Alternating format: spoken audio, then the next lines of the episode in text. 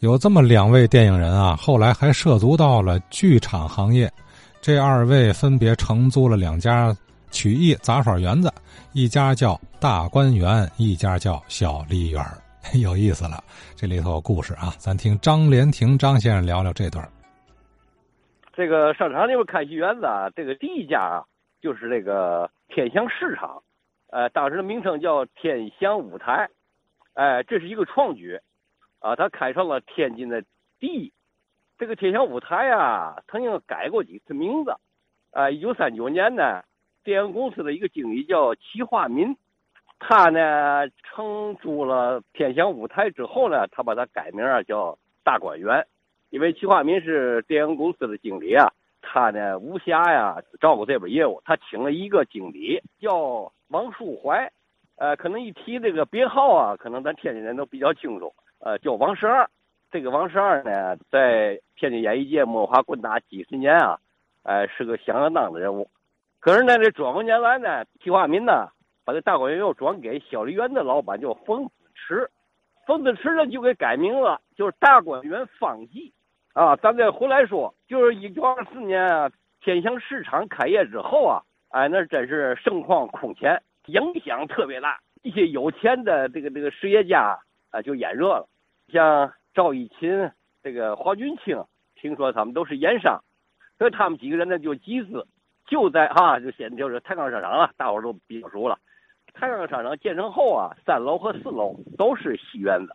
四楼那个叫天生舞台，呃，三楼呢有一段呢叫小梨园，小梨园呢，它也开创了一个第一，是吧呢？他在一三六年啊开业的时候，啊，刚才说的老板就是那个冯子石啊，也是一家电影公司的经理，呃，他承租这个小梨园之后呢，他就在报上登广告，就提出了，呃，取消三行。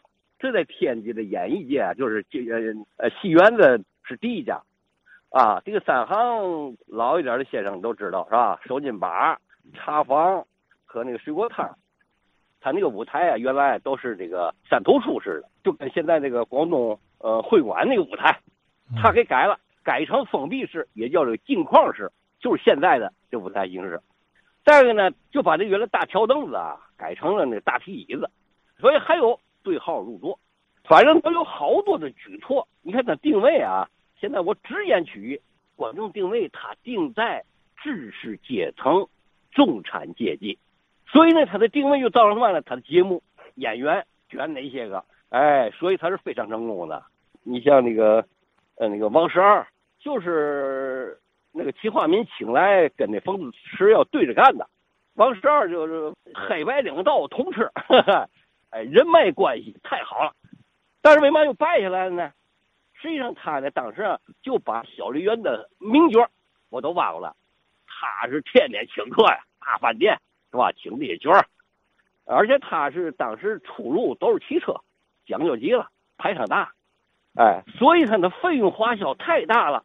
演出虽然火爆，他最后一算账呢，坏了，赔钱了，所以齐化民就不干了。你这么干，我我不能往你搭钱呢。行行行，他不干了。所以呢，他又这齐化民还不错，因为齐化民跟这个冯子石是有同行，呃，分别是两家电影公司的经理。最后就说了，王十二搞了一段之后，一看这结果，呃，就就就说干脆我撤吧。他撤的主意一打定，他就先找的这个冯子池，就是说这意思了，我把这个对给别人呢，交给别人的话，把大观园。他你们两家还能离那么近呢？还是争，啊，干脆给你得了。冯子锤说：“这这倒好。”所以呢，他都把他接过去了。为嘛叫大观园方记呢？就是因为啊，齐化民呢好像是八千块钱吧，但是有要求，就是你把我这些人呐尽量都给我留下。这个谁啊，不就同意了吗？你不但人留下，我名字还不给你全变了。哎，我这后边加个方记。呃，后来。小梨园和这个大观园方记啊，都弄得不错，因为一家老板子吧，都互相调剂，相当不错。好，这个张先生说完了大观园大战小梨园啊，但是最后呃归一家了。